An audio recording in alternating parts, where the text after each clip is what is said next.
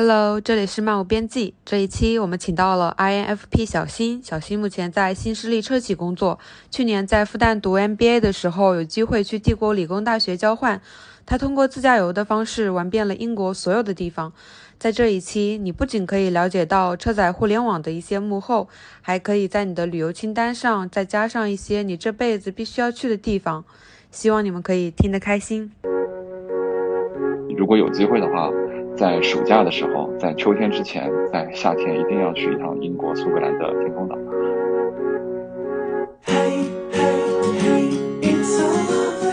之后就发现那个场景可能是这一辈子都没有办法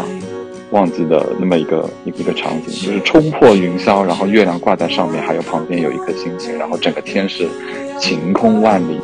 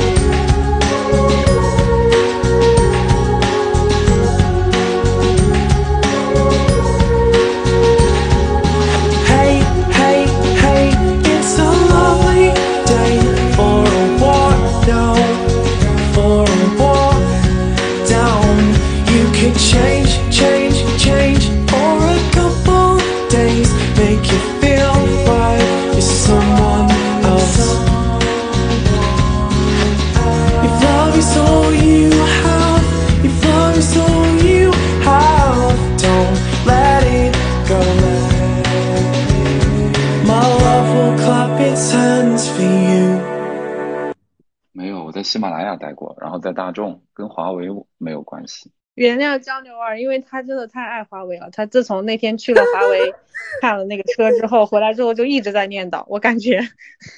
你去看了什么车？问界吗？问界，N 界 M 五和 M 七。就如果你本身是用华为手机的话，那台车的性价比还可以。但如果你是比如说苹果用户，那就算了，不要买它。大众怎么样呢？就是我想，我挺对你在喜马拉雅的经历还挺好奇的，因为其实其实我早期也去喜马拉雅面试过。早期是 早期是有多早期？这个太早期了。你可以说一下你在喜马拉雅的经历呀，还有你在喜马拉雅主要做什么和收获到了什么，可以说一下吗？呃，稍等啊，我把。门关一下。喜马拉雅是这样子，就是呃，我在二零一八年的时候，其实那会儿还是在车厂嘛，那会儿是在上汽大众。然后，呃，你知道一八年那会儿，其实，嗯，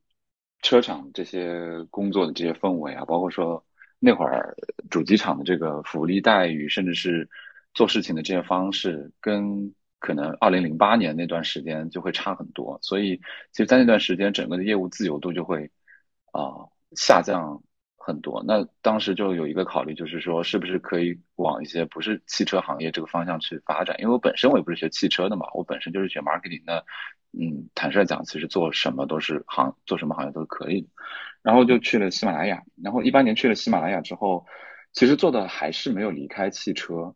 那呃，主要是做车联网这个行业。之前有跟你说过嘛，就是我们在现在开车的这个大屏幕上，也会发现有很多各种各样的软件，对不对？软件里面有相对比较好玩、有意思的一些内容。比如说我的网易云音乐里面，我会去看说每家汽车的这个网易云音乐，第一它长得不太一样，第二它里面的这个歌单这个顺序，然后说是不是集成这些直播等等这样子一些功能，也都是每家都不太一样的。然后。啊，包括说那会儿我是代表喜马拉雅去跟车厂去聊，说第一，你们车厂要不要直接在我的车机大屏上预装喜马拉雅这个车机的 APP？然后如果要预装的话，是不是要比如说把儿童的模式，把呃休憩的白噪音模式，甚至是把那个品牌电台的内容，要帮你做定制，就是就代表喜马拉雅去跟他们聊这些事情。然后车厂呢，嗯，那会儿还在做。转型的过程中，也就是都是传统的汽车，然后渐渐开始做新能源汽车，然后突然发现每家车都是中中间会有一个特别特别大的屏，然后那肯定会是希望有很多第三方软件进来嘛，那肯定是比较欢迎像喜马拉雅呀、QQ 音乐啊这样子一些头部的应用进去，所以嗯谈的都还蛮顺利，基本上是车厂付费，然后 APP 进驻到这个车机大屏的这么一个形式。对，然后后面就会有很多的这些合作模式，就像刚才说的，可能我们会专门出人、出主播，帮他们去录关于品牌项的一些啊节目内容，然后上到他们的车机上等等。对，然后基本上三年都在做，嗯，第一跟全国各大主机厂跟更大的这个整体的方案商去做联系，然后去跟他们聊啊不同的车型、不同的用户群体分别适合什么样子的方案，然后去把喜马拉雅的这个。啊，还算庞大的这个内容的一个库去给它上到车机上，基本上就在做这个事情。啊，你要说有趣吧，它可能比传统的汽车会稍微有趣一点点。但是你要说无趣吧，它其实工作嘛，那基本上都是一个呃一个小小的一个环。那我我我做的这环更多的相当于是说整个这个产品运营这块。对，那你这段经历就是你从毕业开始的时候就在车厂，然后到了喜马拉雅也是和车打交道，这就是。会不会影响你对车的一些看法呢？就是你这么喜欢自驾游？呃，两个方面吧，一个是因为我本身就是在汽车行业工作，那对汽车整个。啊，行业的发展，汽车整个产品的发展，自己会有一些比较系统性的思考在里面。但开车自驾游那就完全不一样。那开车的时候，基本上就是哪辆车让我开的爽，或者说哪辆车开车的时候让我能够更好的去享受沿途的一些风光，然后让我整个旅程比较舒服，坐着比较舒服就好了。所以这两这这是两个 topic。如果你要问我第一个问题，对汽车行业怎么看？那我首先觉得现在，嗯，就今年这个就业形势这么糟糕，大家也都看到，好像。有新能源汽车行业是为数不多的还在继续扩招的行业之一，对对对，所以就是本身这个行业现在还是在一个呃二次增长曲线的一个快速增长的一个阶段，那可能后面的结果还是所谓大浪淘沙，那会有几家被淘汰，会有几家留下来，那这是一个必然的一个过程，就像当时的智能的手机啊等等。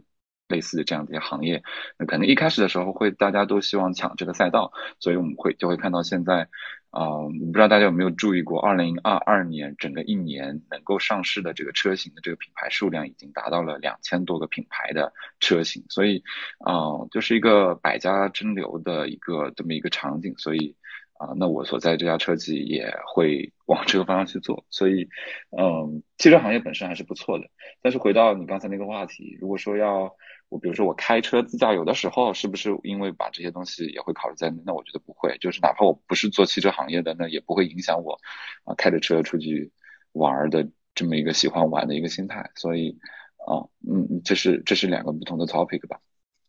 哦，那你有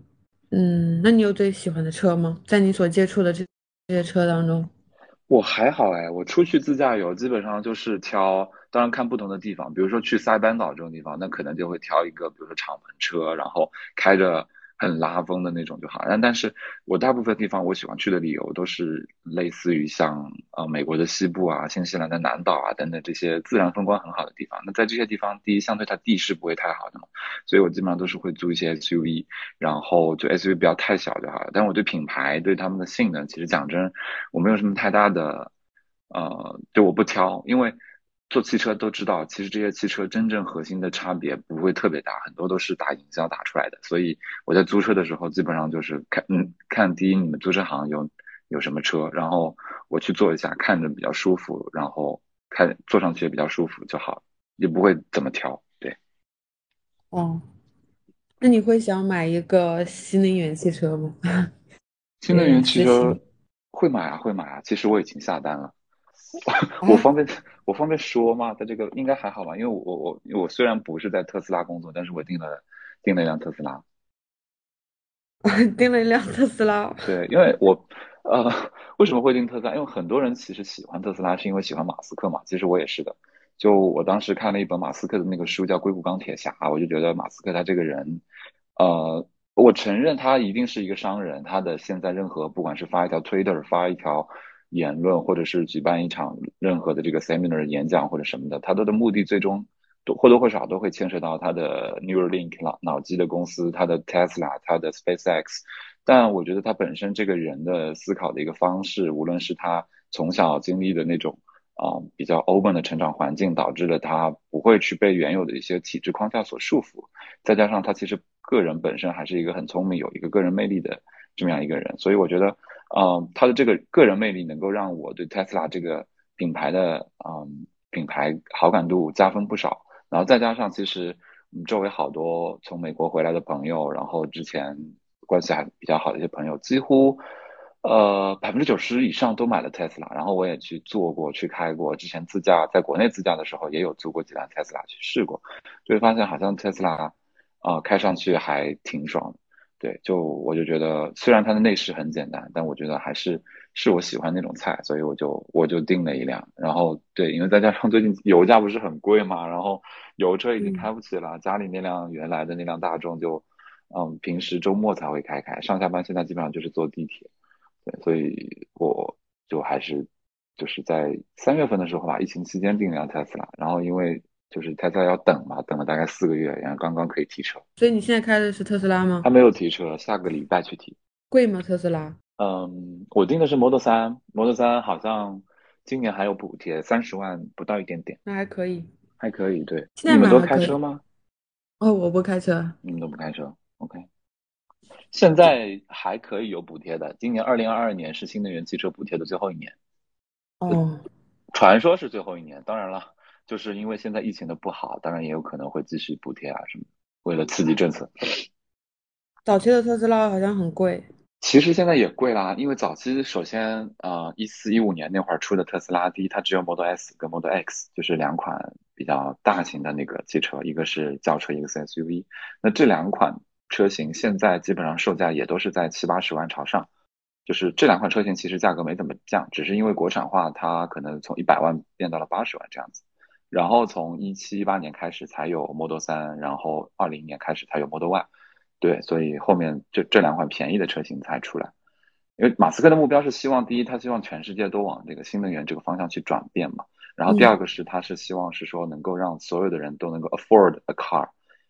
electric vehicle，所以他是希望是说特斯拉的车能够越来越便宜。你会发现，其实从二零二零年一直到二零二一年的年底，整整两年，Tesla 的 Model 三从三十九万。刚刚国产的时候的三十九万降到了最低的时候，我记得是二十二万多，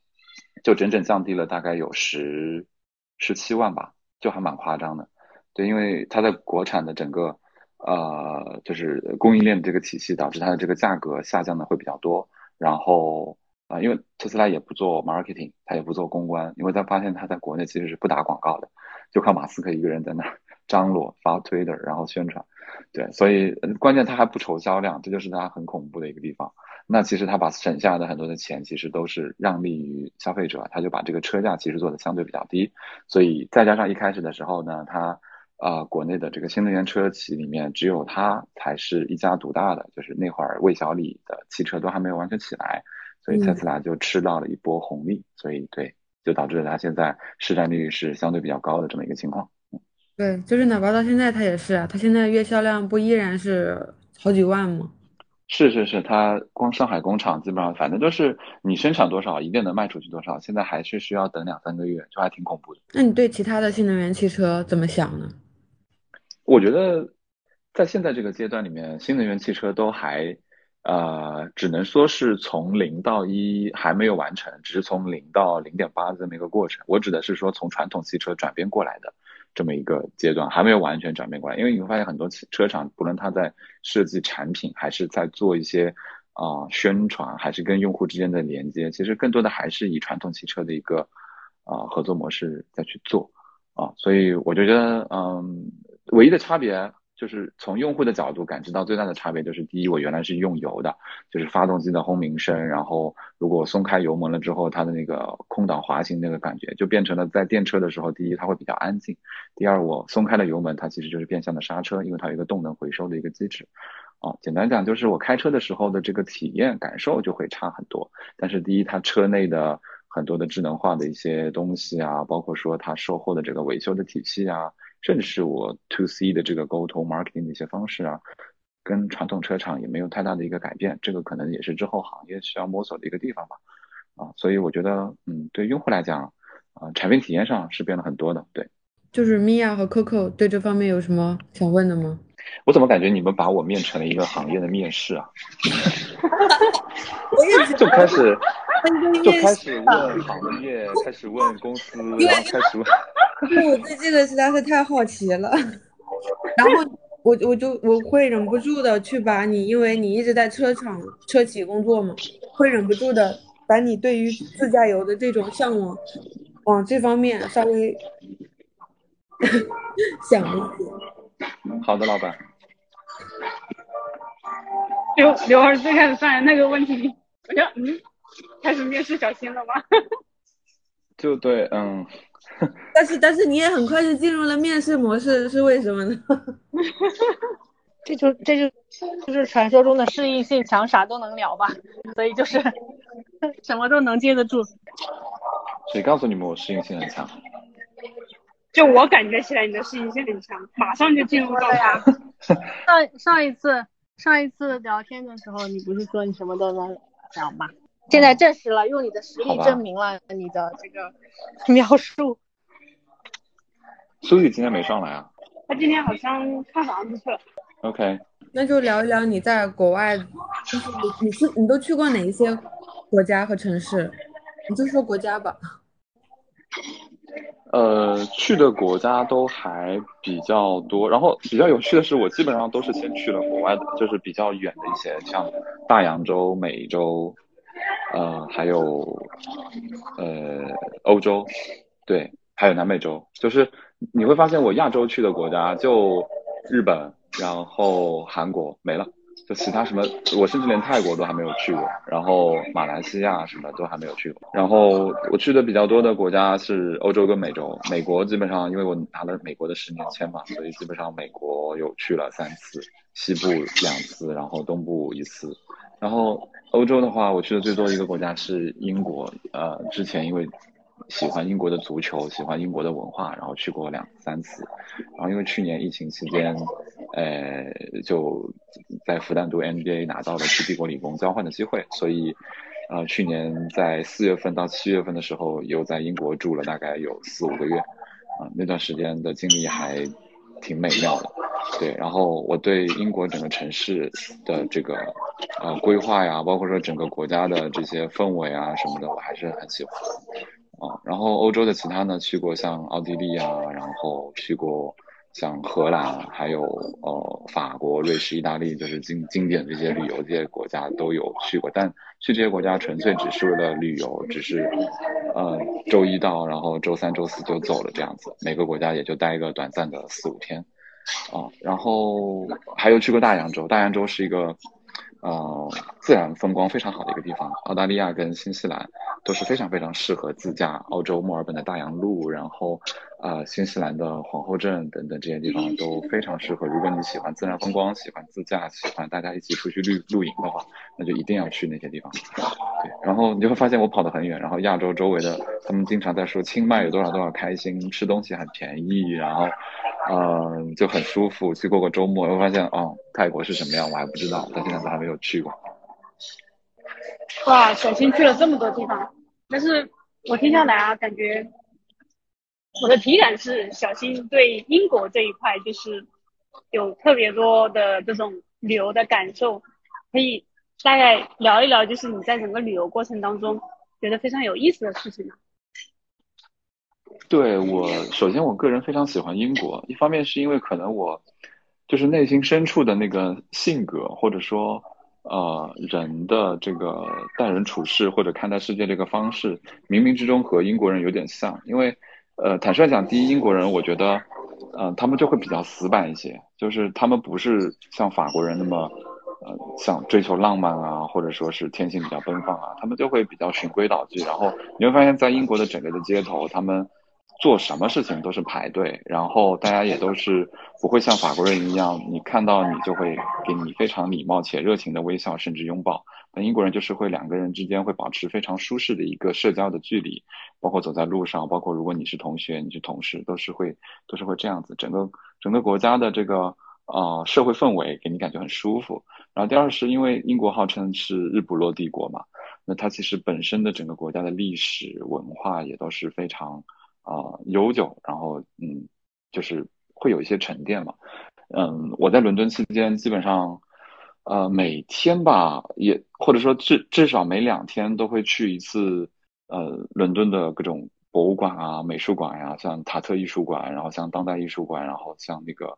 呃 V&A 的艺术馆，基本上都是走路也都是三四分钟都能够走得到，因为我就住在海德公园那边。然后你就会发现它的整个城市的啊博物馆的氛围、艺术馆的氛围，然后大家在街上有这种街头艺术的这种这种氛围，就让人感觉在那边其实是呃非常适合呃人类居住。我我指的人类就是。你知道，就是有些国家，它可能过去了之后就只是生存，但是伦敦这个地方，你过去了之后，它就会生活。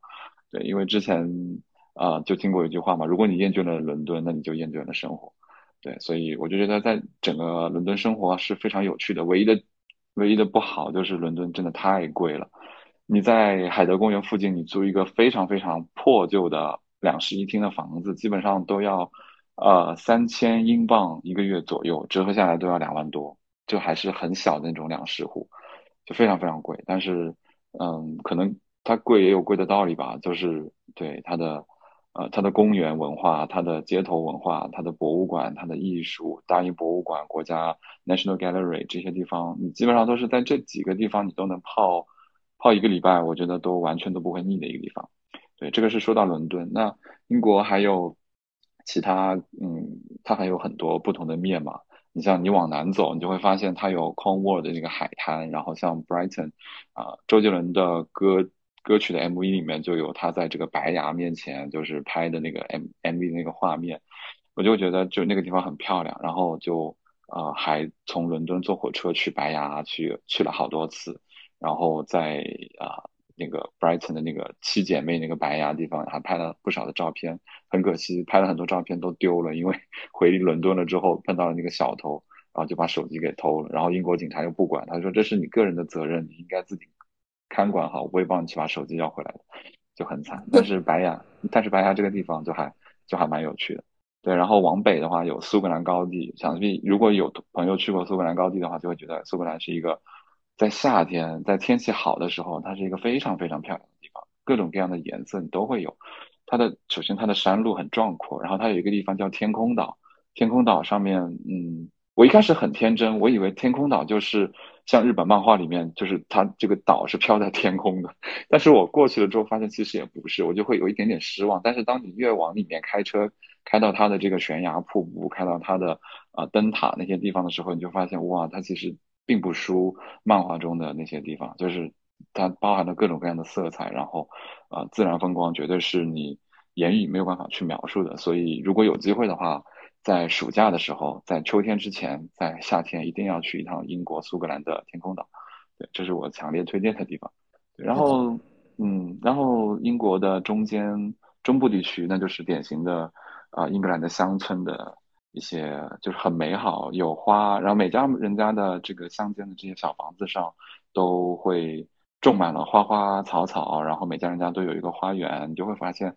你开着车在这些乡间田园小路上穿梭，也是很开心的一件事情。像简奥斯汀的故居在巴斯，然后去徐志摩在别康桥，你在那个剑桥的康河上去嗯划一个船，然后一个下午在那边吃个冰淇淋发个呆。啊，然后还有在那个 Cosworth 的那个乡间那个小路上，你就会看到各种各样的英国的邮票上所记录的这些很好、很美好的乡间的这些小屋的这些图面，都，呃，反正就是很美好。对，总结一个字就是很美好。我词藻比较贫乏，但是就是很开心。所以在英国的那几个月，包括之前去的那几次，不管去看球啊，去干嘛干嘛的，我都感觉很开心。所以如果你要问我最喜欢哪个国家去，假设我有机会去定居或者去生活的话，那一定是英国，可以是爱尔兰，可以是伦敦，都可以。对。你每一次自驾游都是自己一个人吗？那当然不是啦。如果每一次都一个人，那就第一感觉自己人缘很差的样子，第二 其实就真的真的还蛮孤单的。就是尤其是去那些自然环境好的地方，你就知道都大家都就是那种地方都比较偏嘛，然后甚至会有一点危险。所以如果是去。啊，比较偏的地方，那基本上都是会成群结队，至少是之前会跟，比如说女朋友啊两个人去，然后后就后其他时候可能会跟同事或者是以前的同学，基本上就是一台车，啊，也不会太多，三到四个人。但一个人的话，在国内有过，在国外基本上不太会有，因为第一是去国外自驾的机会比较难得，大家都喜欢攒一个局去，然后再一个是因为国外确实还是。一个人自驾会有点危险。然后大家一起玩的话，就会玩的比较开心。比如说，我就是负责开车跟拍照的那一位，然后其他的人呢，基本上就是在负责。在车上，第一是负责睡觉，第二是负责吃东西。然后 看到好看的地方，就说小心停下来，我们在这个地方玩一会儿吧。然后我就会乖乖的停下来，然后我在旁边默默的拍，我在旁边默默的拍照，然后他们在旁边自拍啊，然后他们在旁边吃东西啊，然后也不管我。对，基本上就是这么一个角色，但我还蛮开心的。我不会因为是说你们都让我开车，我就会抱怨，因为我本身就是很喜欢在风景非常好的地方开车的一个人。你让我开一整天，八个小时我都不会累。就可能身体有有点腰有点酸，但是心里面就不会喊累，对，挺好的，多好呀！听起来你是那个又沉浸在当下的自然环境，但是又有一点抽离，很享受这种，我不知道怎么描述啊，很享受这种感觉，就是我又和大家待在一起，但是我又沉浸在自己的小世界里面，在感受这里的自然风光，比如说这些花呀、海呀之类的。是吗？这可能是这可能是传说中的既要又要，对，反正就是，我觉得我觉得最主要的一个原因，可能是因为因为其实有有很多的同学啊朋友啊都说我性格比较细腻，然后情感也比较细腻，因为呃呃，其实我有个小红书嘛，然后小红书的账号其实你就会发现我分享了很多之前去年在英国的时候拍的一些照片啊一些。心里面的一些想法等等，其实就是，呃，有些人说我是很矫情的文艺青年，然后有些人就说你的心思非常的细腻，比很多小姑娘都细腻，就是因为我的情感会比较敏感一些。当我看到一棵花就是耷落了头的时候，我我甚至有的时候会 emo 会哭，就会觉得是说，如果我是他，我就感觉在这个，呃，这个环境之下，然后整天就是被人蹭啊蹭啊蹭，这朵花就被就被蹭的有点蔫掉了，我就会替他感到很难受。然后，比如说疫情回国了之后，我就会因为那那会儿是在隔离嘛，在隔离酒店里面，我除了看天上的云跟看电视里面的电影，我就没有第第三件事情可以做了啊。当然还有画画，但是我就会看着一朵云，我就可以看三。我完全懂小新这种感觉，所以其实我也很喜欢大自然的。但是我有一个问题，就是我想问你，你会被这种呃敏感和细腻的东西困惑吗？或者是你有你有过想要逃避这些？这些特点的时候吗？还是你就很享受？呃，其实，在现在这个阶段是很享受的。但坦率讲，我经历了一段时间的心理挣扎，因为，呃，因为我个人是 INFP 的性格，你知道，INFP 他其实因为他性格敏感，所以他会在某一阶段是非常在乎别人怎么自己怎么怎么看自己。然后那那段时间呢，就是因为。嗯，可能自己也年轻，然后矫情的有点过分了，然后周围人就会有，就是有一点点嫌弃的眼光看着你，就会发现这人在整啥呢？就是整天整这些虚头巴脑、有的没的一些东西，然后哭哭唧唧，就对，就是，然后，然后那个时候就会开始怀疑自己，就是第一，我这样做是不是真的是不对的？当然，我也觉得就是这也没有对跟错之分了，或者说是不不受欢迎的，是不合群的。然后第二是说我。这样子的一个状态或者这么一个程度，是不是有点过了？就没有必要那么的啊，就是感叹大自然啊，然后有点矫情啊，这样子。对，然后但是后面呢，就会觉得是说，第一，其实我 I'm not alone，我不是一个人是这样子的。其实周围还是有很多人跟我一样情感很细腻，只是第一，他们没有像我之前那样啊，经常的去说出来，去表达出来，在社交媒体上去展现出来。那第二点呢，就是，哎呀，我，不好意思，喝口水。昨天晚上我也在录一个播客，所以讲可能讲的 嘴巴有点麻了。你昨天晚上录什么播客？是是给复旦录，就是复旦的新生不是要呃进来了之后会给他们第一是介绍学校，第二是呃。学习的生活是怎么样的？对，然后就给他们介绍嘛。然后我这个播客呢，就会去找一些呃新鲜的行业里面的人，比如说昨天找的是搞电竞的，搞王者荣耀、撸啊撸这些举办赛事的，然后就给给他们新生去聊一些，哎，电竞是什么样子的呀？电竞赚不赚钱啊？电竞跟打游戏有什么差别啊？然后电竞行业怎么赚钱？然后。呃，靠什么赚钱？然后整个行业里面有些什么样的公司？如果你要选择电竞这个赛道，应该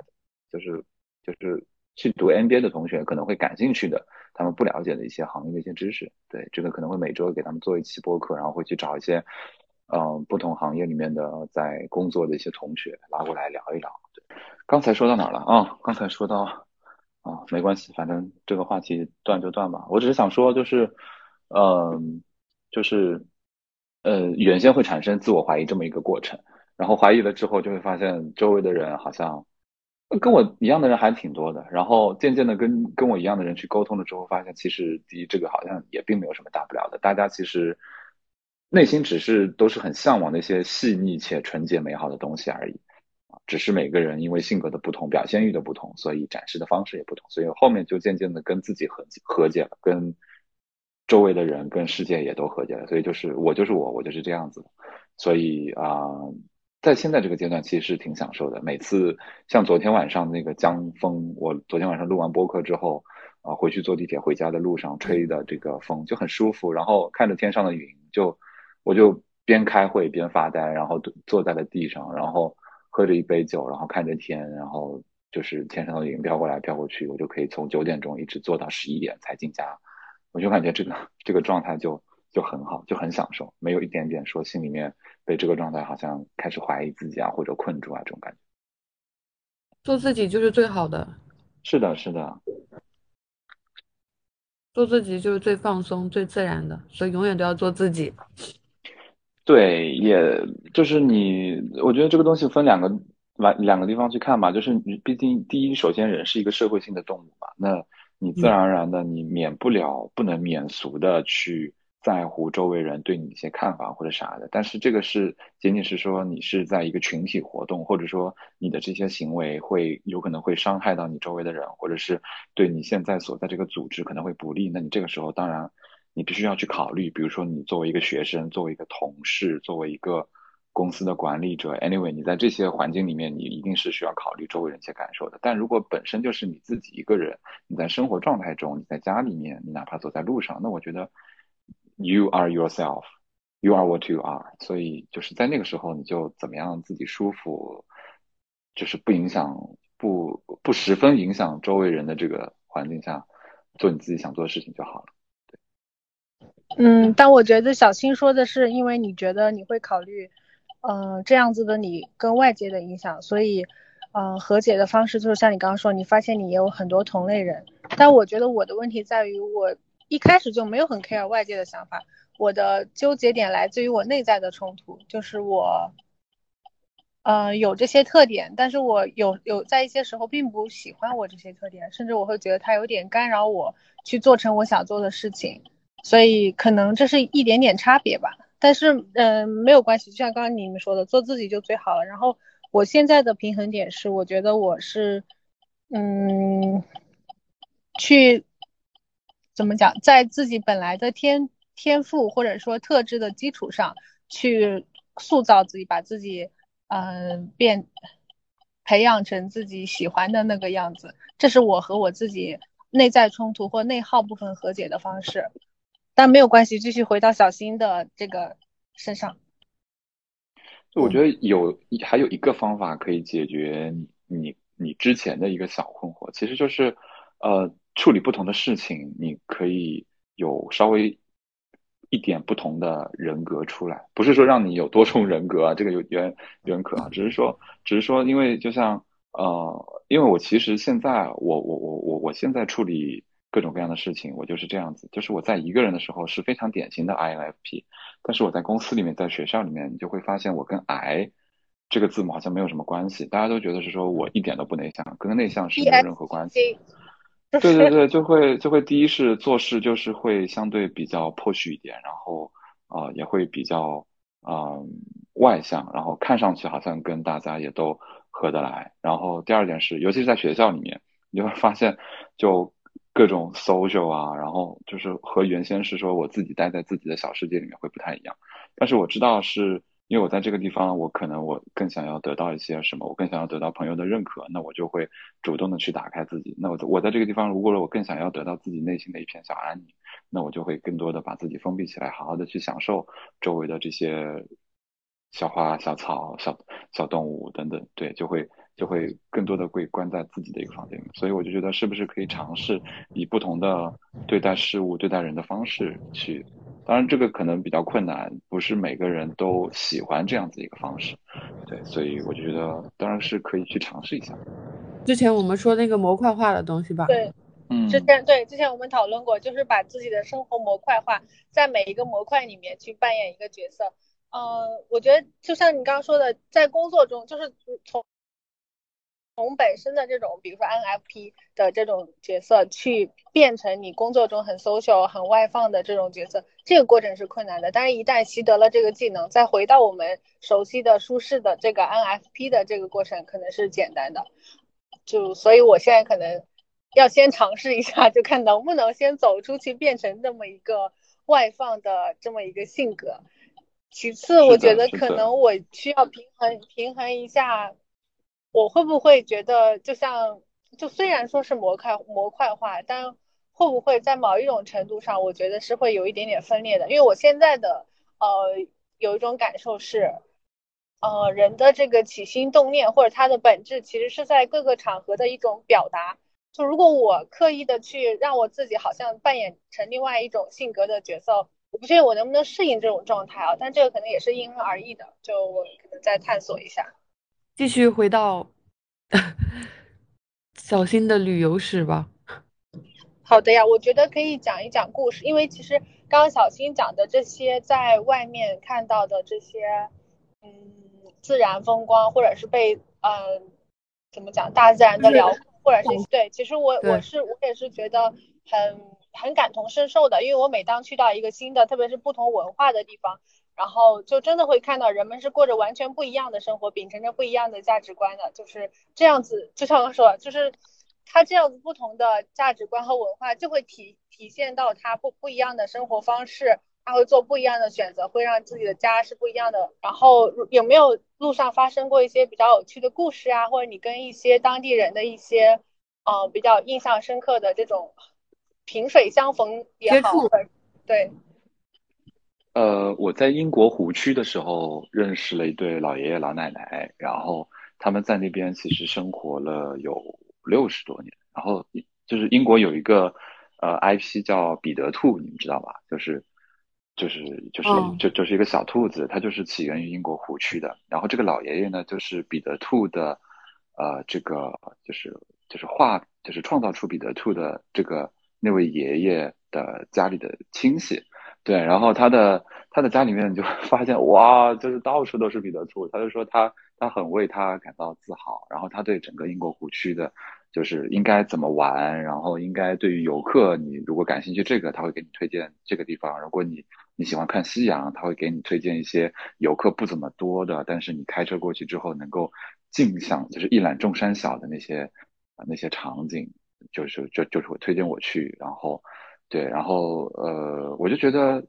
这两位老老爷老奶奶他们也没有孩子，然后他们也是从二十岁开始一直在湖区生活了六十年，然后就听他们为什么第一为什么他们不要孩子，第二他们觉得英国呃这个国家他们怎么看他们的这个历史是不是 OK，然后就发现他们跟传统的一些英国人不太一样，他们其实并不觉得英国有多么多么多么好，就开始吐槽英国的政府啊，开始吐槽现在。整个呃年轻人浮躁的一些心态啊或者啥的，但是他们反过来呢，就是话锋一转，又会觉得说，但我非常 recommend 你在湖区永久的生活下去，因为这是一个太适宜生活的一个地方了。然后开始跟我讲湖区的历史，然后开始跟我讲整个威德米尔附近的这个啊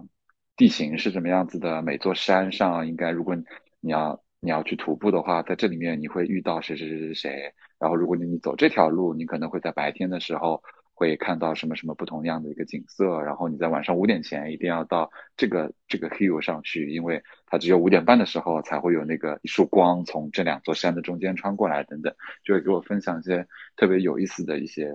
啊一些一些经历或者一些小 tips 吧，tip 小一一些小 tips，对，然后因为我就感觉在他身上好像看到了六十年后我自己，因为第一，我现在我跟他也是一样的，因为我出去玩的时候，我跟他。我跟这位老爷爷也是一样，我会去想那些第一人不是很多，然后会有一些小惊喜的一些地方。当然，这些小惊喜可能是我之前做过一些功课，我知道可能五点半的时候，在这两座山中间，如果你徒步走这条路上去，就会给周围的同性人带来一个惊喜，就会哇，就哇，为什么这个饼这么好看？但其实是我我我之前有过一点点这些小设计。然后再一个是说，你其实是需要去用心去感受每一个不同的角度、每个不同的时间，以及说你走过的这条路上，就是它到底可能会发生一些什么样子一些故事。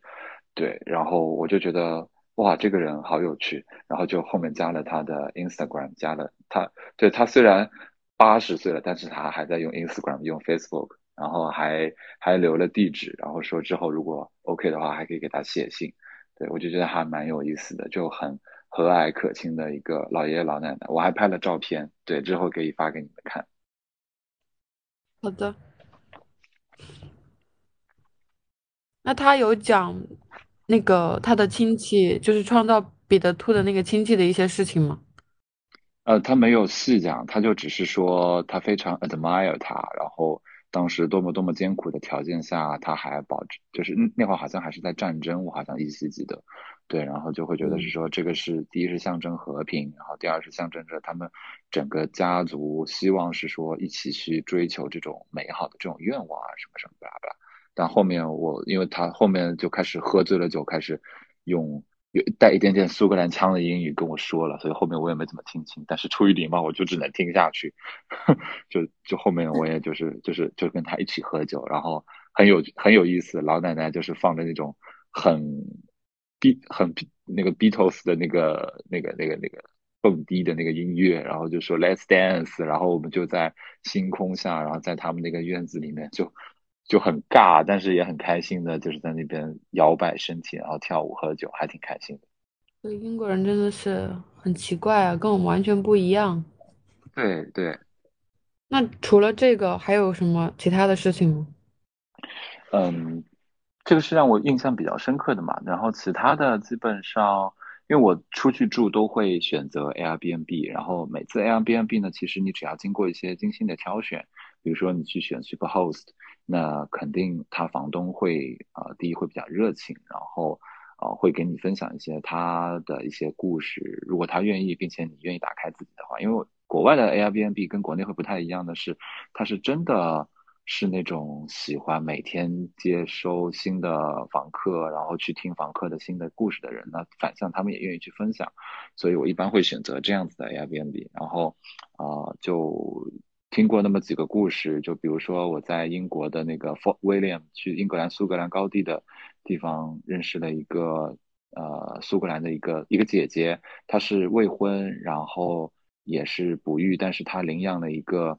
呃泰国的小孩子，然后她就跟我说，她她她觉得亚洲跟欧洲的文化是有哪些差别，然后她为什么会去。啊，泰国去领养这个孩子，就是因为他在泰国的时候一次旅行，发现这个孩子被家暴会影响的很厉害，然后当时就是他们整个家庭也是在呃打官司，然后就是说要保护这个孩子啊什么什么，然后要送到福利院去，然后他当时跟这个孩子对视了一眼，就觉得好像冥冥之中前世有缘分啊什么不拉不拉的，然后他就把这个孩子带到了苏格兰，然后。就跟着他一起从小生活了，那会儿还是他领养的第三年，但其实是在两岁领养的，那会儿他已经是五岁了，然后就发现他还是是一个，啊，虽然看上去很冷很冷酷，然后也没有结婚的一个，就是如果我不知道他的故事，可能就不敢跟他说一句话的一个人，但是一旦住进了他的家里面，就会发现他其实是个内心很柔软的一个人。我觉得这种故事，你住进你住进一个陌生的地方，看到一个陌生的人，但是去。听故事的时候就会发现如沐春风，尤其是外面苏格兰的风那么冷，然后又发现房间里面好暖，就这种啊旅行途中的这种心灵上跟物理世界上的这种差异，这种感觉就还蛮美妙的。对，其他基本上都是会给你们推荐很多不同的非常好看的地方，就是拍照片很出片的地方，因为这也是我大部分去国外很远的地方旅行的啊，花了很大时间去做一些事情。对，所以其他你说跟人有意思、特别有意思的地方吧，倒也可能没有，因为还是更大部分时间都是在路上。因为大部分时间在路上，还有一个部分时间你都在享受美好的自然风光，以及对一个人的世界。呃，以及我觉得你去旅行的话，你非常注重旅行的体验。嗯，是的，就是。嗯，首先我已经我是从十四岁开始就没有跟过团，因为小时候跟了团，那那个就是被被操控、被安排，那个感觉很不好。当然也有可能是因为那个团真的是不好。对，然后后面就是所有呃被被安排好的旅行我都不要，我哪怕要被安排好，这个安排也要我来安排。就是就是就是可能是有一点点这种，就是自己想要掌控整个旅途中的这个节奏这个感觉。当然也有可以是我们所有人都不安排，我们就是今天突然之间在谷歌地图上发现这个地方，走吧，我们开车过去，然后好像这个地方能经过一条河，我们去看看，就是这样子也 OK。但是不要是那种，就是我已经计划好了，今天早上九点钟到这座山，十一点到到这条河，下午四点钟去划船，八点钟去这个餐馆。就这种旅行我是不要的，这种旅行也确实很没有意思。嗯，我有一个问题，你会为了拍一张照片，嗯，怎么讲，花费很多时间和精力的那种人吗？会。我在美国基本上就是你说的这样子，因为美国西部的很多出片的地方，它是对于这种光影啊、时间啊什么的，是有一些些要求的。比如说你拍大峡谷的时候，你背光肯定不行，对吧？比如说你拍马蹄湾的时候，你就要等到日落还没有落，即将要落的那一刹那，太阳即将落到这个大峡谷的这个呃峡谷背，但是还有一点点光芒在的时候，你人在那个倒影下的那个。那个图就很漂亮，但是你得你得等，比如说你七点钟日落，你就得啊五点多钟先去抢位子，抢一个好的这个机位的地形，然后你在六点五十分的时候架好三脚架，然后还要保证周围人不碰你，因为一碰你这个相机就下去了，那个地方真的非常危险。然后你在七点多钟的时候，手机拍的延时，相机拍着每三秒钟一张的那个照片去捕捉，然后嗯就是。然后你同时你又不想自己的眼睛错过这一趴，你又要去非常很很享受的去去去看这个场景。然后，对我我我我还我那那段时间还是会花很多的时间去去享受这种找机位拍东西，然后去处理照片这样。因为我我也跟过那种。怎么讲？就是几个特别热爱摄影的朋友，就像你刚刚说一样，我们会提前到达那个地方，然后等，就架好机位在那儿等那个光影到达到来的那个最好的那个 moment。然后我也跟之前有朋友，就是他也是很自己爱摄影，就可可能没有专业到专业到我刚刚说的第一类第一类人，但是他对摄影也是有执念的，就会到了一个地方之后就会一直拍一直拍。所以我想说，你你因为这些事情有跟你的旅伴。产生过冲突吗？就他们都是很尊重你的这种，呃，摄影需求是吗？就是拍拍久了，真的有时候挺烦的。就呃，我觉得这个看两个啊，一个是第一，我不是那种摄影发烧友，我只是就是我突然之间，比如说我想去拍一个地方的话，我肯定提前会跟我的队友去商量，就前提一定要经过他的同意嘛，不可能如果他不同意，那要么我自己去，要么我们就不去了。对吗？他不同意的情况下，我再带他去，我觉得这是不负责任的一个行为。第二就是，我会通过 各种各样花式的，嗯，语言，我去说服他。我说，你看这个地方为什么这么这么好看？然后在那个地方我们能感受到什么什么。而且你看，现在只有两个小时，对不对？回来之后我们就可以去吃什么什么什么，对不对？就是苦口婆心的去劝他，让他们去接受。当然，我也只是会去这一个地方，我不会说啊，拍完这个地方我们再去拍别的吧。晚上我们再拍银河。但如果他们愿意，当然也行了。但就是如果不愿意的话，也肯定也不会强求。然后对于我自己本身来讲的话，我也不是说哦这个地方拍完，下一个地方正好在这演才会去拍，就整天举着个相机，就是啥也不做的那种，就是纯摄影团了。那种我觉得其实确实也挺累的，尤其是嗯不是那么体力很好，然后喜欢徒步的那些旅伴，就是会相对比较排斥这样子的一些方式。所以我嗯我不会那么轴了。然后顺着这个问题，我就想问一下，你跟你同行的人在旅行中发生的一些故事。就刚刚不是讲的是我们在旅行的时候遇到的一些人嘛？那你跟你的旅伴有没有发生一些，就比如说，呃呃，非常开心的，或者是甚至有一些这个怎么讲？嗯，过程中吵架又和好，或者是不是说呃那个，比如说跟你女朋友这种，而是说正其他的旅伴就有有这些怎么讲好玩的故事吗？如果有的话，可以分享一下。首先吵的更。吵的很多的可能就是女朋友吧，因为 你知道，如果是跟女朋友出去玩，那这种意见相左，然后互相吵架，甚至是一些一些小细节都是会吵架的。我觉得这个都很正常，就不细不细讲了。那你如果说要跟旅伴去吵的话，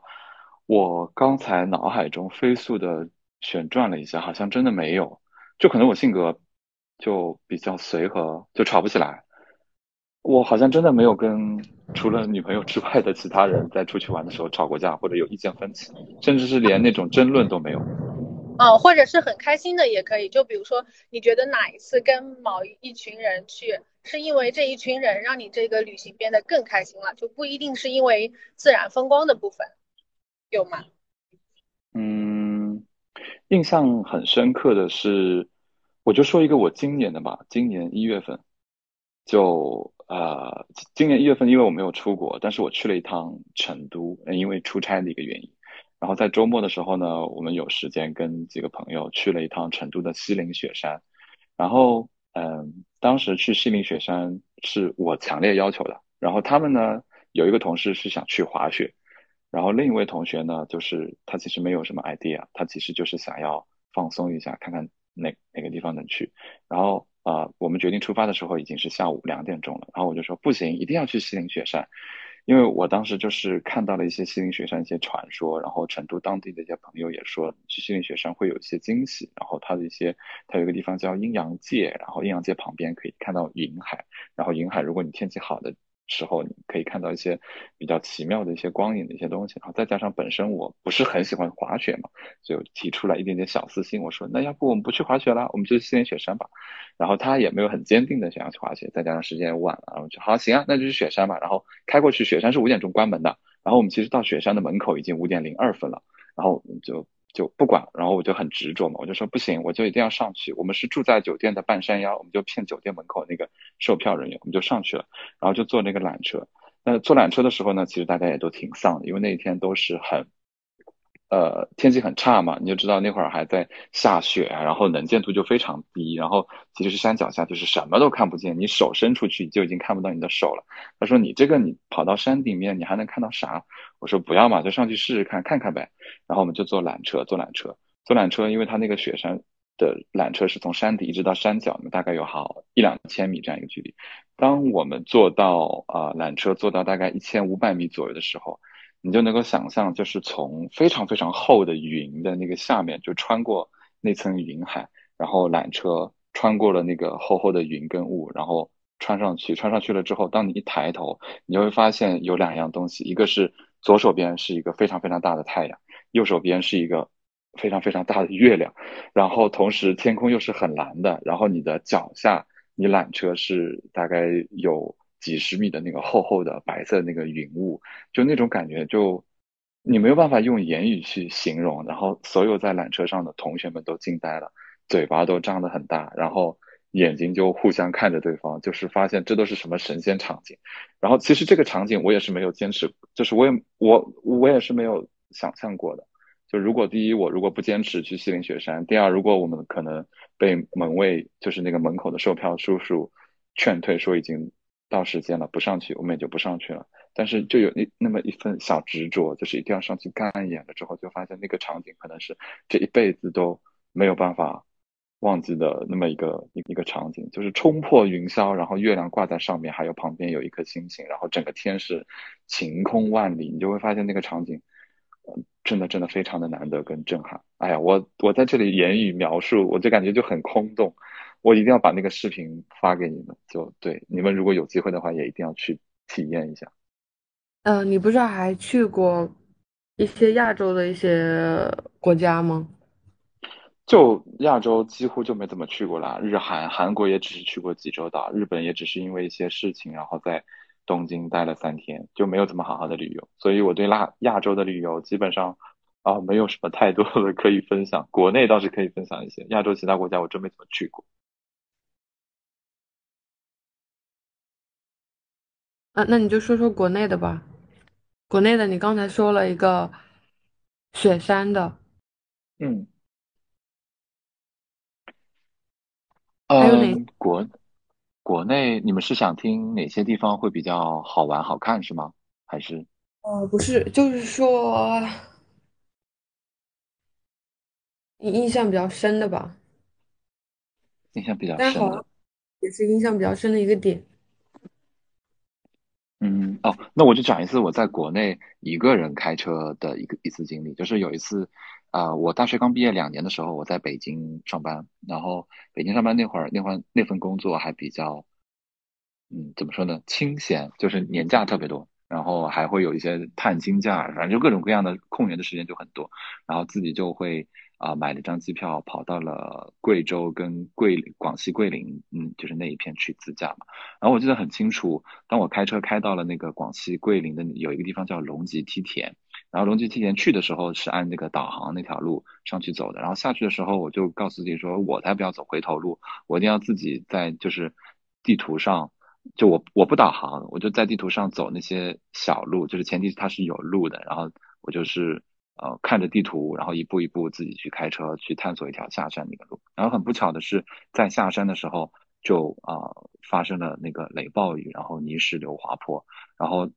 就是在那个山上海拔可能也有大概两千米嘛，然后就也是那种伸手不见五指，然后我还是一个人，然后那个整个山上就是没有任何信号的，而就那段时间那个经历就非常非常可怕，就是到现在想起来就还有后怕，因为第一其实你没有信号，那个时候山上如果滚下来一个石头砸到你的车，如果大一点。那你被砸了也就被砸了，然后如果泥石流把你这个车冲到了那个悬崖下面，那你可能完了也就完了，因为嗯嗯那个路真的就是很窄，不超过两米的一个一个悬崖盘山公路，大概有整整四公里都是这条下山的路，所以呃，而且中间过程还发现了说整个汽车其实是。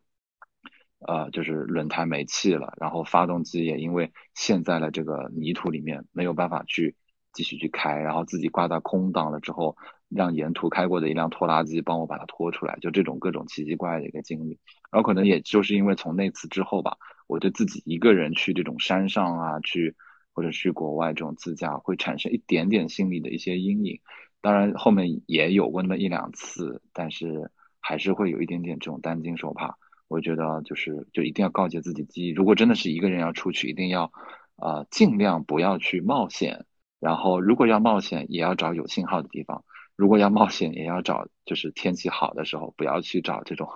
就是天气不好有这种自然灾害风险在的时候，就给自己找不自在。对，这个是一个让我印象还蛮深刻的一个经历。对，然后嗯，其他的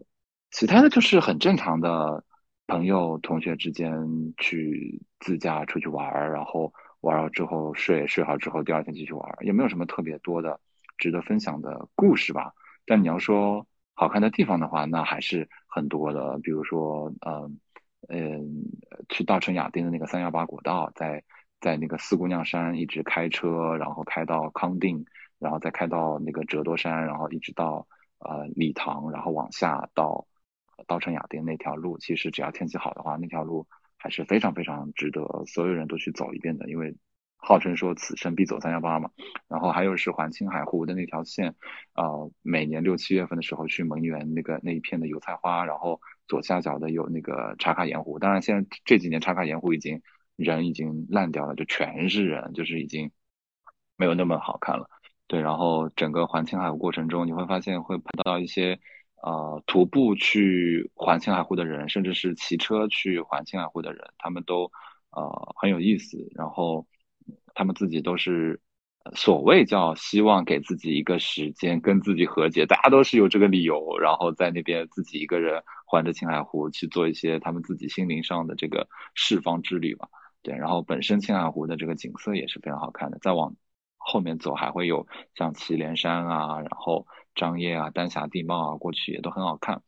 哦，对，然后呃，其他地方的话，其实想必我觉得你们可能会比我更有一些经验，就是哪个地方会比较好吃啊，广东啊，潮州啊等等这些地方，就是美食之旅。因为本身我对这个美食不是特别的呃感冒嘛，所以可能我到每个地方就是不感冒，我对美食一点都不感冒，就是很多很多我的同学想去。出去玩的时候，第一反应就是，哎，我这个地方有什么好吃的？然后我就会想，哎，这个地方有什么好玩的、好看的？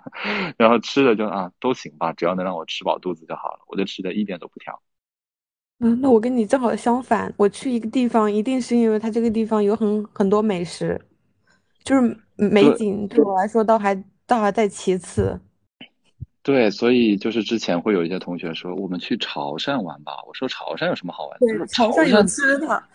潮汕够你吃两周了。我说我的天呐，你让我花两周时间去吃，我说我不要。然后，然后导致我到现在我都没有去过潮汕。那你有去过云南吗？云南有去过，菌子还是挺好吃的，讲真。啊，什么什么东西？菌子就是菌子，云南的菌子。对对对对对。但是不是说吃云南的菌子会会中毒吗？或者是怎样？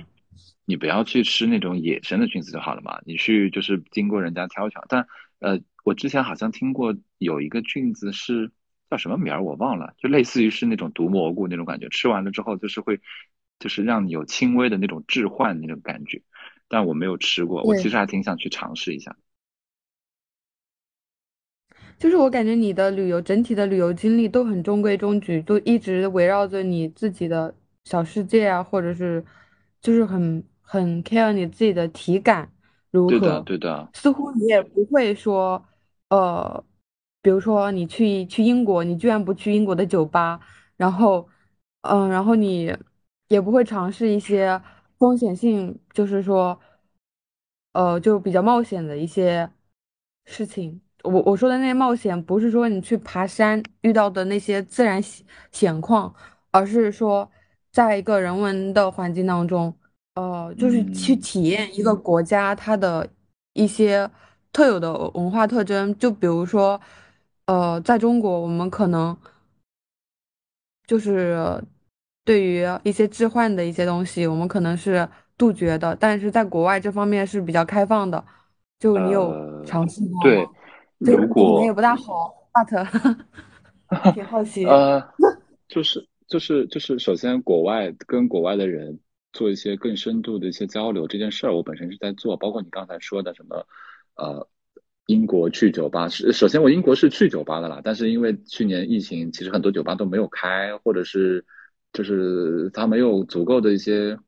空间或者时间能够让我去，这也是一个客观因素。其实酒吧大规模开是在去年年底。整个英国伦敦就完全开放了，大家就不把新冠看病了。但在这之前，至少还有一点点的防疫措施在，所以像呃夜店啊、酒吧这样这些地方都还没完全开，但是也是有开了一部分有趣的。那回答你刚才那个问题，就是好像没有去，就是还是更多的是聚焦于在自己的一个小世界，没有去做一些呃更和呃传统的旅游不相似，呃不就是就是不是那么相似的一些地方。我觉得是的。那回到。回到这个角色中，我自己可能又完完全全变成了一个 INFP，就是就是我自己去感受，我去看，我去听，呃，我我我去我去经历，哪怕我就在旁边我去感受，但我可能也不会去说，哎，好像这个这条路好像挺有意思的，我试试看，我试试看这条路上的这个人去可以跟他去尝试，哪怕这个人完全完全不认识，我是不是可以也打开自己，把自己。就交给他四个小时时间，我以更开放的这个心态去，就这四个小时，我小心不是我小心，我去尝试一下这样子。但是好像我没有这样子的一些冲动或者一些想法，我还是就像你说的，沉浸在自己的小世界里面，只是让自己的小世界通过通过感官、听觉、视觉，甚至是一些喝酒上的一些味觉啊等等这些东西，让自己沉浸在。自己喜欢的风景里面，沉浸在自己喜欢的音乐里面，我我觉得这个是，呃，可能我最喜欢的一个旅游的状态吧，就是对。那你早期的时候也是这样子的吗？早期有多早？我现在也很年轻啊。早期早早期没没事没事，我开玩笑。早期呃，那早期也没有这么多丰富的情感嘛，就说白了，呃，刚毕业那会儿。那基本上出去玩的时候，还是，呃，也没有完全所谓说沉在自沉醉在自己的小世界里面，纯粹就是啊，我跟你关系很好，我们四个，呃，那那会儿还称兄道弟的，我们要去去露个营，去看个星星，然后其实看不到看不到星星也无所谓，就只是很 care 四个人一起出去玩的这四天的一个时光，也没有很那个，但是后面就会发现自己越来越感性，然后情感越来越细腻的时候就。哦，就一去不复返了。就是出去一定是要让自己的情感得到满足，然后，呃，对，就是我指的情感不是那种人与人之间的情感，就是让自己大脑得到按摩的那种感觉，就越来越沉浸在自己的小世界里面。对呀，因为像你这样的也很难和别人产生 情感吧？我觉得，因为你 沉浸在自己的世界里面。也没有吧？就为什么不能跟别人产生情感啊？不理解。那你说说你和别人产生情感的一些事件？呃，倒也大可不必吧。啊，大可不必吗？这挺有意思的呀。就就产生情感，可能跟旅游没有什么太大的关系嘛。就我觉得，呃，还是看人啦，因为还是有很多人愿意跟情感细腻的人产生情感上的链接吧。对。好了好了，我们我们换一个话题啊，就是我刚刚 听了小新。讲了很多自己旅游过程当中的这种趣事，嗯，其实我很好奇，小新就是，嗯，本身就是非常注重这种在整个旅游过程当中自己这种感受和体感，就是如果说你要去一个新的地方，你你一般会从呃什么角度先去做一些准备和攻略呀？然后怎么在这个就是怎么在这个地方去玩，去让自己有更好的体感？我觉得最重最重要的是人。就是如果这次跟我出去的人，或者说我想要跟我出去一起去玩的人，我会先去照顾他的感受，因为对我来讲，能够让我满足的体感、场景、景色、环境、空间有很多，我先去照顾他。比如说他是一个喜欢冒险的人，那么比如说我这次去新西兰，那一定这种蹦极、跳伞这些环节是是躲不过的。which 对于我来讲，OK 啊，我也可以尝试啊。但是如果是我一个人过去，或者说可能跟一个内向的人过去，那这个环节可能就没有了。所以第一，我会我我会先去看人，就是尽量满足跟我同行的人的所有的一些需求吧，或者说潜在的一些需求，这是第一个。然后第二个，你能够再重复一下刚才你最后一句话吗？就是选择的标准是吗？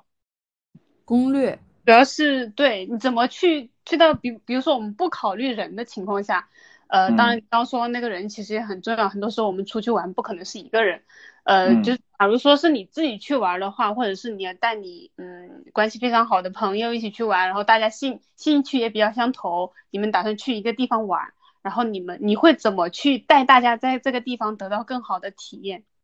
然后从哪些角度去，会从哪些角度去考虑和做准备？呃，首先，如果愿意跟我出去玩的人。那一定不是美食家，因为我不愿意跟美食家一起出去玩。对，所以 所以我觉得，所以我觉得这个问题归根到底，那还是人嘛，对不对？那呃，当然了，嗯，就是你不同的人肯定也是会有不同的方式，然后你还要去看这个地方它是有一些什么样子一些特点，所以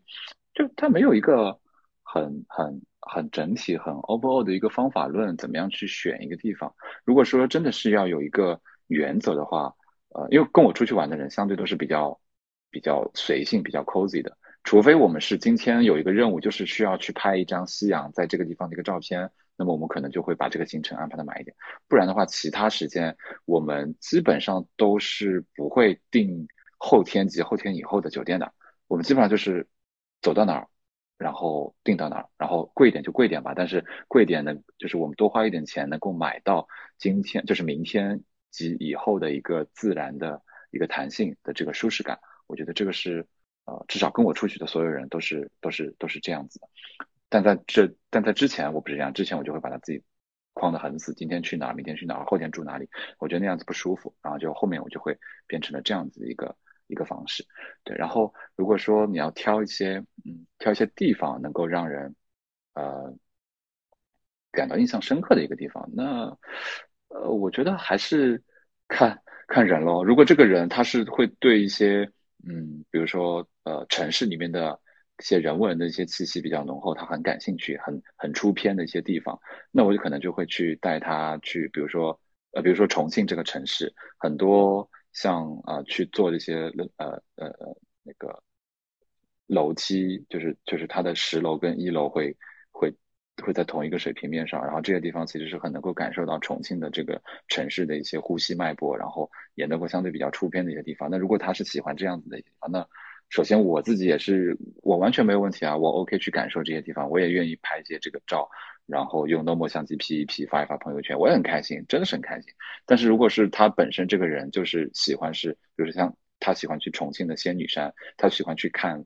啊看看风车，去看仙女山的整条壮阔的路，他喜欢骑马，那我们就去去野外了，去户外去去徒步啊，去感受大自然。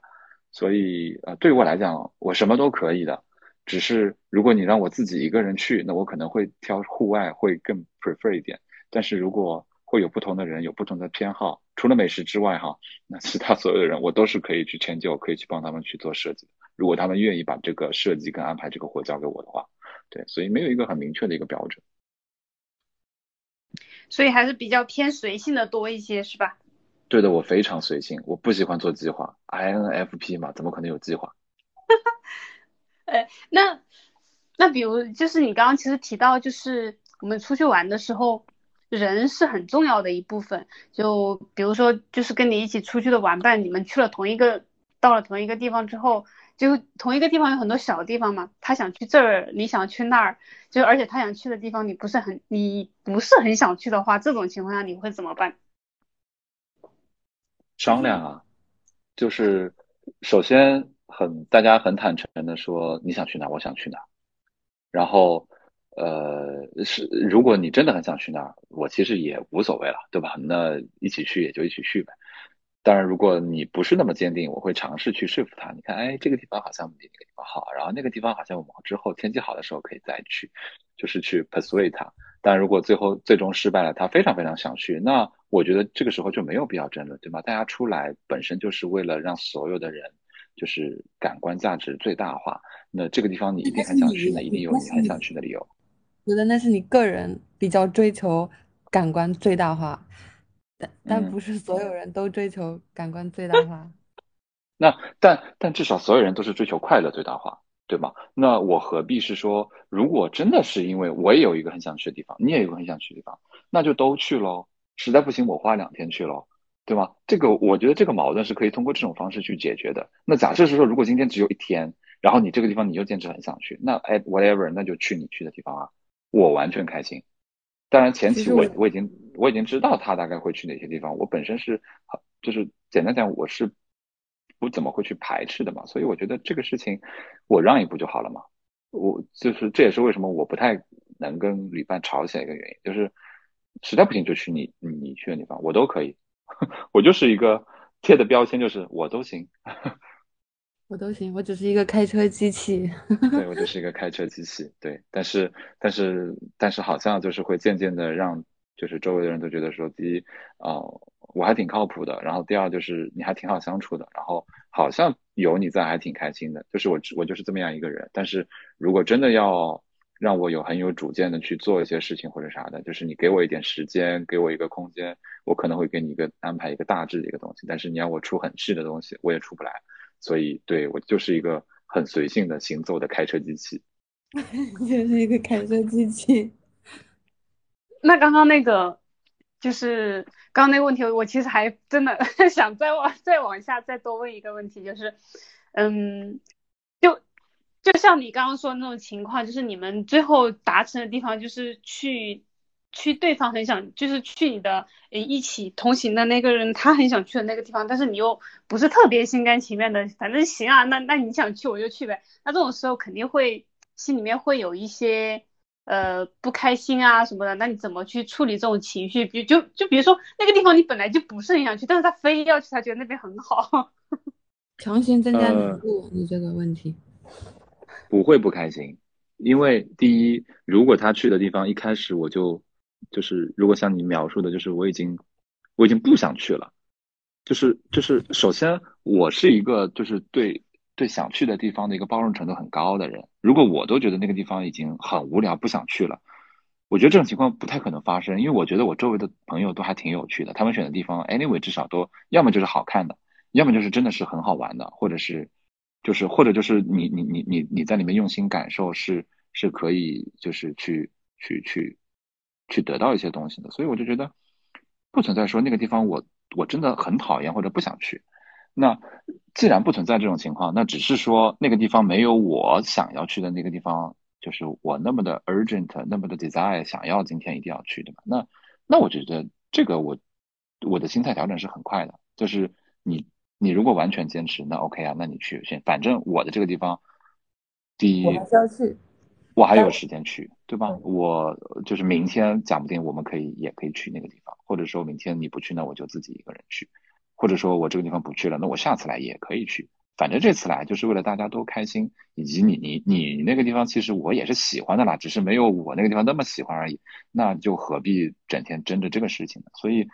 在旅途中，我我从来没有因为这件事情而心情郁闷超过五秒钟。就是每次那当下那五秒就是哼，又要跟你去一个地方，行吧行吧行吧去吧去吧去吧，好我开车好啦，开车啊，好走了，那结束哼 就没了，后面的所有的情绪都很开心，对。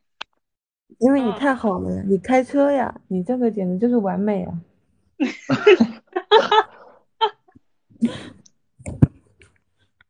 所以小新去一个地方的话，就主要是看两个标准，一个是好看，一个是好玩，主要是以好看为主，是吗？啊，对，然后周围的人不能是无趣的人就好了。周围的人不能是无趣的人。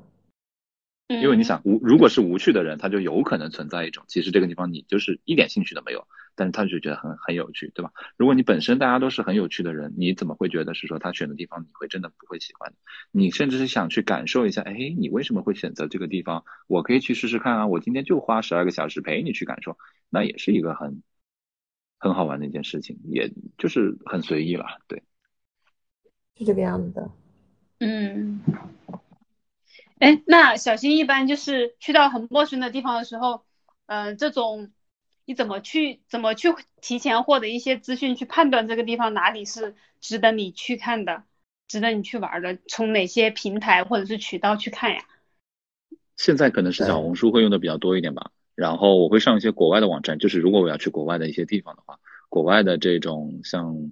啊 Tumblr 啊，然后甚至是一些 YouTube。介绍的一些东西，然后甚至是一些 Airbnb 通过当地旅客住在当地，因为他们因为呃 Airbnb 的那个评价，其实除了说针对于整个房东的一些评价之外，它当地的一些游乐的一些地方，然后呃一些活动、一些 attraction place 的这些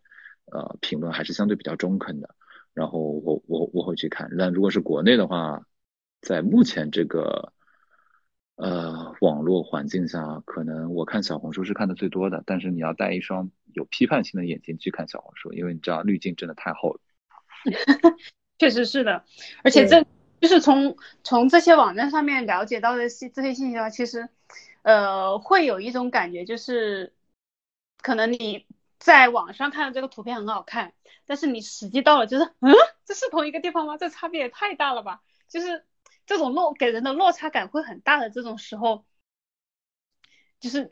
你会觉得有嗯有一种啊被骗到这里来了这种情绪吗？倒还好，因为我觉得所有拍上去好看的地方，它一定有让你眼睛感到舒服的那个点，所以我觉得你你你就是归根到底还是让自己舒服嘛，对吗？你拍照只是为了只是为了分享，甚至是带了一点点炫耀或者是记录这种感觉。那如果你的眼睛已经舒服了，你拍不出那么好看，或者说你 P 不成小红书那样子的东西，那就无所谓，对吧？也也就是至少是说我自己告诉自己，我到过这里了。然后，呃，当然了，也也会存在一种就是真的是非常非常照片，小红书 P 的天花乱坠，特别好看。然后到了现场之后发现这啥呀？这这这都是？但一般好像在我的旅行经历里面，这些雷没有特别的踩过，因为。是这样子的，你可以去看小红书了之后，把这个地方，如果你真的是因为这个地方好看去哈，我的我的前提是，那你看这个地方之后，你先把这个地方你在百度，在以前的比如说像穷游、马蜂窝、携程等等各种各样的地方，你随便找个平台你去搜一下，你总会有一些买家秀的吧？那这个买家秀你大概看了一下之后，你就会知道说，嗯，如果我不加滤镜，如果这个人不会拍照，他的肉眼看出去是什么样子的？那一般这种照片肯定是就是。打个引号叫不好看的，对吧？它是第一，它是没有处理过的。那如果那个照片你能够接受，那你现场一定能够接受。如果那个照片你都已经当下就是马上要死掉了，你的天呐，这都是啥玩意儿？那你就，如果你是为了好看而去的，那就不去了呗。就是你你你只要多做这一个动作，你去看一下买家秀，你就嗯不会踩这么样一个雷。因为小红书上基本上都是卖家秀，所以你要带着一双批判性的眼睛去看。嗯，所以你说的这个批判性的眼睛是多都从不同的维度的去看看，比如说像那种不同的人他们拍的不不能对，是的，是的，发的哈。很有道理啊，也要去看一下买家秀，旅行也要去看一下买家秀。是呀。哦，你是疫情期间去的英国是吗？对，去年四月四，去年三月份去的。嗯，那你在之前有去过英国吗？就是疫情之前。去过。那就是疫情的英国和没有疫情的英国有什么很大的区别吗？天呐，几乎没有任何区别，唯一的区别就是回国的机票变贵了，因为就是这个国际航空管制的一个原因。整个英国人他，呃，可能一点点区别就是他的夜店关的会比较多，因为夜店实在是太容易传染新冠了。但是其他商场、地铁、酒吧、餐馆、公园、演唱会、博物馆都照常开，只是他会 suggest 你，也只是 suggest。你戴好口罩，你不戴也没有人管你，所以任何生活都完全正常。然后可能会建议民众会经常自己去做一些核酸检测，但也没有人强迫你，你不做也不会说啊，你三天没做核酸了，你不能进这个餐馆，不存在的。对，所以就是那英国给我的感觉就是还是跟疫疫疫情期间没有什么太大的感觉吧。对，那英国呃，他们戴口罩的人多吗？亚洲人戴的比较多，欧洲人今年你会发现基本上都不戴了。去年可能在一些室内的，比如说呃演唱会啊，然后博物馆啊、地铁啊，还呃戴的人还蛮多的。但是，一到了户外就全部摘掉了。所以我现在也养成这个习惯，就是只要不是人多，或者说一米以内有人的地方，我都不戴口罩。因为本身我觉得这就是一个啊，就我个人的看法哈，我觉得这是一个。呃，科学的一个做法就是所谓密切接触的传染病，一定得是说你的传染源是啊离你很近，然后你们有飞沫的传播的这个可能性，有肢体接触的可能性，那才有可能传染。因为首先我觉得这个病它不是经过空气传染的，像什么气溶胶啊什么的，它是经过风一吹，就是这个传这个浓度就很低很低了，它这个传染概率是极低极低，所以我不认为在室外是需要需要戴口罩的，只是说现在。啊，国内的一些政策会比较严，当然这个我不去做 judge 啊，我只是觉得是说，啊，戴口罩这件事情可能没有必要那么的把它上纲上线去把它提出来。当然我理解，在国内在室内啊，在在公共场合，在地铁上戴口罩是非常有必要的啊。对的，是的。呃，那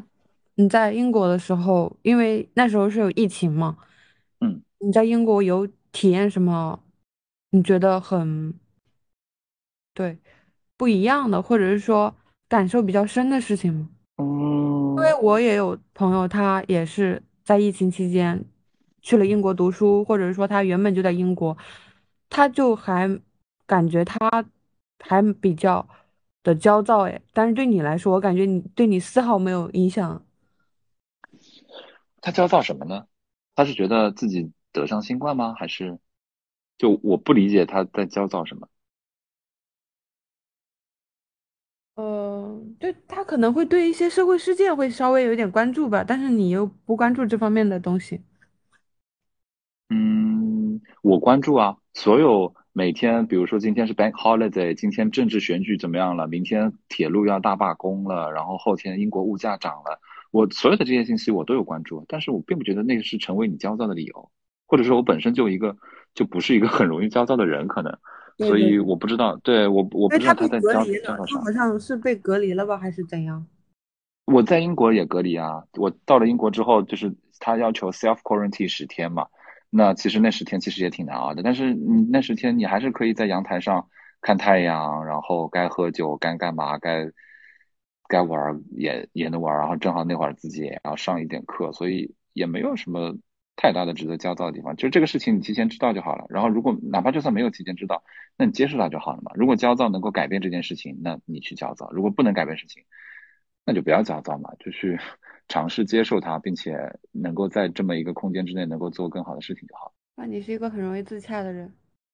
啊，对对，自己太容易说服好自己了啊！行行行行行，就去你那吧，五秒钟，然后自己又那个，对，就是很好难生气哦，自己。哎，那关于旅游，小新还有什么想分享的吗？我好像旅游都都是这个都是这个风格哎，就是找一群随性的人，就是我一个非常随性的人，然后找一群跟我一样也随性的人，然后去去随性的地方，然后去哪儿也不知道，大概就是啊，我们这周去哪哪哪哪个省市吧，嗯，这周去哪哪哪哪个国家吧，然后到了之后发现啊，我们明天去这儿吧，啊，你明天想去这儿，我明天想去这儿，行吧，那明天就去这儿，好去吧。然后吃完之后就啊，这里原来有这个好，这个好玩的啊，那边有那个，就是都是都是都是这样子一个呃一个 vibe 一个模式，所以那那你有比较有目的性的一次旅游吗？目的性会，对，可能目的性最强的一次旅游就是我之前一开始的时候分享的那次去美国西部大峡谷的那趟旅游，那趟旅游我就是纯粹是为了去不停的拍照片，然后摄影，然后那次其实去的。就是同行的伙伴也都是非常喜欢拍照片的，所以那一趟大家都是会相对会有计划一点。比如说，呃，明天天气好，那可能这个地方的日落比较好拍，那明天基本上这一天的行程是为了这两张照片去做服务。后天是去下羚羊谷，羚羊谷里面的就是我微信朋友圈的那个封面，就是那可能这个时候会下午的时候到达下羚羊谷，这个光线最好。好，那我们就明天就会这样，就是那一次会安排的相对会比较嗯具体，并且详实，有目的性一点。比如说晚上去那个 Bryce 那个峡谷，号称北美拍星空最就是就是它的周围环境最暗、最适合看到星空的地方，在 Brascani 那个地方也非常推荐大家去。对，然后就会安排是说选一个没有月亮的晚上，一定要选初一，不能选十五，然后要选晴天，然后要选湿度不是那么大的，会就是开车去那个地方，就类似于这样。然后。比如说我要去看一场 NBA 的季后赛，那火箭的主场是在休斯顿，那他客场可能会去犹他，好像我离犹他近，那我也就要算好是说犹他的那场比赛是，比如说三天之后，那我这中间这趟旅途一定要把这个时间去提前预留好，那一段旅程其实是已经相对很有目的性的了，对，其他大部分旅途我都是嗯今天订明天的酒店这样子。哎，我还有一个问题很好奇啊，就是。嗯，小新从十四岁就开始自己去安排自己的旅游了。那中间过了这么多年，就是你有没有有没有感受到自己的这种对去一个地方旅游的这种方式或者是心态有发生那种变化呀？呃，好像没有。就就我还我我我从我从我没有成年开始，一直到现在，对于旅游的。呃，核心目标就是第一，给自己放松的空间，然后换一个地方让自己放松。第二就是去感受一些之前在自己的这个城市，在自己的现在这个生活、学习、工作圈中感受不到的景、人物。对，然后能拍一些照片，当然最好。我一直是这个态度，十几年了都没有什么太大的变化。因为我感觉自己的这种。对旅游的这种态度还是相比几年前还是会不一样，所以我很好奇小新这一点。对，一直没有变化，因为他无论外界如何风吹雨打，他内心 一直坚强 如斯夫。怎么感被你感觉说的像一个钢铁直男一样？啊，就是就是我感受到你的一个特点，就是如果你自己心里面有一个答案，那么你这个答案是不会轻易的受到别人的影响的。哎，对对对，这个这点说的没错。就我不太会，就是简单讲，我耳根子不是很软，就是内内心会比较容易自洽，整个内核会比较稳固一点。对，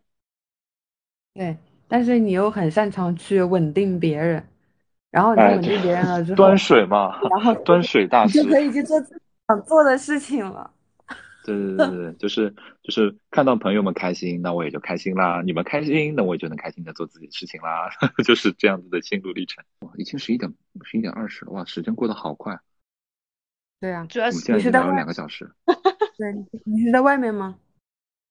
对对对对，找了一个室内没有人的地方。其实聊两个小时对我们来说真的不算多。哎，你自己录播课的时候，你录的时间会很长吗？还好，因为我第一是我会基本上就是纯粹是分享行业啊等等这些东西，就是会比较明确一点嘛，不会就是散发的非常开。然后再一个是，其实这个东西也只是呃给到新生在茶余饭后上班途中去了解不同的行业，就是会比较短一些。每期的播客差不多也就在二十分钟左右的时间，所以基本上也就录一个小时最多了就聊完。对，因为我平时录播客基本上就是这样子，就像昨天晚上我录的时候，就是还进房间就还没有进房间，我已经把罗德麦克风的那个录制就已经开始，就是他们甚至不知道已经开始录，就是纯聊天。然后我觉得这样子才能够，呃，只要你剪辑功夫到位的话，你才能够剪辑出一些相对比较自然的，就是类似于像聊天性质的这种播客内容。否则我就觉得就有点像，就是你有意无意的就会变得像背稿子。就是或者是读稿子这种感觉，就是因为你已经知道你可能要回答什么问题了，甚至是你已经知道你你要分享什么故事了，所以我就觉得，嗯，当然可能语气词会更熟练一点，不会有嗯啊嗯啊这样子会更多，用户听上去会相对舒服那么一点点，但是反过来用户又会不那么舒服一点点，就给我的感觉好像所有的话回答都已经是很出口成章了，我倒个人不太喜欢那样子的，我就是。包括我听播客啊啥的，我就是喜欢听人家嘻嘻哈哈在播客里面笑，然后会有一些卡顿、一些思考，我觉得那才是真实的想法的流露。我也我也赞同小新这一点。那刘儿，呃，这个的话没关系啦，反正我纯粹是当今天是花两个小时时间跟大家一起聊天，对，就是反正后面你们看呗，如果能剪成一期节目，那。你们就剪，那不剪成一期节目，其实我本身对上不上节目这件事情也没有特别的在乎，我只是觉得跟你们聊天很开心。对，嗯，你觉得跟我们聊天很开心是吗？对啊，很开心啊。上次上次线下喝咖啡，要不是因为我后面有事，我觉得我能跟你们聊到天黑。是吗？啊，那么开心。上次聊了多久？得到你这样的评价。上次上次其实只聊了一个小时，对，一个半小时吧。然后因为我有点事情，我就先走了。那还挺好，小新今天聊了差不多两个小时还没宕机。那你今天开心吗？开心啊，开心啊！这只是今天你们两位小伙伴都下了，我需要他们请我喝一杯饮料。你可会给自己找机会了。请你喝饮料，你想喝什么？跟他们说。Susie，Susie 好说，Susie 每天都能够见，只要上班。Susie 好说，，Susie 你随便让他请你，米娅，米娅要请你，米娅米米娅就就就需要他好好反省一下。米娅米娅说，因为我真正我其实我特别想从你这里得到一些，就是你在自驾游或者是说你在旅行的时候。对于当地的一些风土文化呀、一些风土人情之类的东西，我希望你能说呃一些出来，但是感觉这方面东西好像比较少。风土人情，对啊，风险提升更大的打击，然后去去感受、去交流、去体验。那嗯。对对，因为因为对于我来讲，我就算要在当地住很多的时间，去体验很多事情，我好像也没有，嗯，意愿跟权利跟必要对自己说，我想去真的去了解你，以及说我真正了解你的你你们你们这群人，你们这个地方的人，好像也，嗯，对我来讲也是，其实过了一段时间也是一群陌生的人，所以我对自己对自己就说是说，嗯，我不苛求或者说。我我不会带很大的目的性，是去为了去了解什么样子的东西。我如果正好感受到，正好 happen to 碰到一些什么事情、一些人，那就去，那就去尽情的聊。那如果碰不到，那就那就随缘。你看是不是又回到了很随性的这样一个点上？就是真的就好。你为什么是这么一个随性的人呢？我就是这样子啊，就是你。抱歉。呃，这这这这怎么解释？就是性格就是这样子啊，就是。到哪就哪。我我再追问两个问题啊，就是呃，小新在呃分享了一个就是自己在英国的一个很有趣的小故事，就是那个彼得兔的那个老爷爷。你在美国或者是在英国有没有遇到这种让你觉得啊，在美国或者新西兰有没有遇到你觉得非常有趣的一些跟人有关的一些事情？美国主要是去拍照，新西兰真的就是人太少了，你真的是人太少了。你你在马路上，就是你在那个山路上开一个下午，甚至你只能碰到一到两辆车，就真的是让你能人深度链接的机会实在是太少了。在美如画的自然环境下放空自己，你在你那个山山山上，哪怕拿着一瓶鹅岛啤酒，然后坐六个小时，也会很开心。但是但是你这样之后之后也还是很开心吗？就是你一个人那样子之后，不会觉得有一点点的空虚感吗？会有吗？不，不会啊，不会啊，因为第一我不是一个人去的，我在山上一个人坐了一会儿之后，明天大家就可以一起玩了，对不对？如果你真的让我十四十四天都那样子，所以你本质上是不孤独的，对吗？我本质上是不孤独的。天哪，这个问题好哲学，怎么回答？嗯，我自己感觉，首先我。我不那么孤独，但我其实是享受孤独的，因为我觉我觉得，如果说从人到了这个社会上，到这个世界上，呃，整套旅程，从这个角度上来讲的话，我觉得每个人都是孤独的，因为所有的人，你碰到的人，哪怕你家里人，哪怕你的孩子、你的伴侣，所有人都其实只是陪你走过一段的旅程。而已，这段旅程可长可短。那真正最终你自己跟自己相伴，那才是这一辈子你永远需要做的事情。所以我觉得，嗯，第一，我不那么孤独，我有很多的朋友，我有很多我喜欢的人，所以从这个角度来讲，我不孤独。第二，但是就是如果真的是要让自己沉浸在自己一个小世界，委屈我自己也非常享受这种状态的话，那我还是很享受孤独这种状态。所谓这个孤独状态，不是物理上的，而是心灵上，就会觉得是说很多事情可以自己去给自己去自洽，自己在内心里面问问自己，自己到底嗯喜欢什么，自己不喜欢什么，然后一旦自己心里面自洽了之后，那这种啊内心的孤独感就会让你对以后的这种路就会比较有勇气，然后也也会不那么就是那种所谓的什么焦躁感啊，然后彷徨感啊，就会。就会不那么强，就会有点勇气，可能也嗯也是《孤勇者》这首歌吧。我就突然想到这首歌，天呐，怎么会孤独跟勇敢，就是联想到了这首歌。可别联想这首歌呀，孤独和勇敢的意象也可以有很多。开玩笑，开玩笑。那刘儿，你就把这首歌的 BGM 放到。No No No！求求求求 了，求求了，绝对不要放了，放了，我选择 拒绝。什么？天哪！这不可能的，他不拒绝我也不可能这么做的。开个玩笑啦，不要当真的啦。那待会儿你你你要跟我们分享一下你的小红书账号，然后给你涨粉去看一下你的小。哦哦哦，好呀好呀，我我我我一会儿发给你们。其实也没有发多少，也就发了几十条吧。也就是从去年英国的时候，因为在英国，呃，除了发 Instagram 就是发小红书嘛，然后微信朋友圈。我反而发的会比较少，然后基本上就是去一个相对比较好看的地方，就会发一些照片。然后最近小红书，我就是拍云拍的很多，我就会经常每周会 emo 的时候拍几朵云，然后 P 一 P 在小红书上发一发。哦，所以你最喜欢的城市是英，最喜欢的国家是英国，然后最喜欢的英国的城市是伦敦。哦，还有你的播客账户、播客账号也可以说一下，因为如果我们的播客。剪成了节目，就是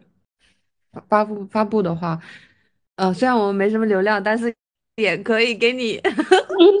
打个小小的广告啥的嘛。啊，你是说我我们的流量还没有你的多？你是说我学校里那个播客吗？对对对，你是不是自己也要做播客吗？呃，对，但是现在还在剪嘛。昨天晚上开始录第一期，等于是现在还没有完全做起来。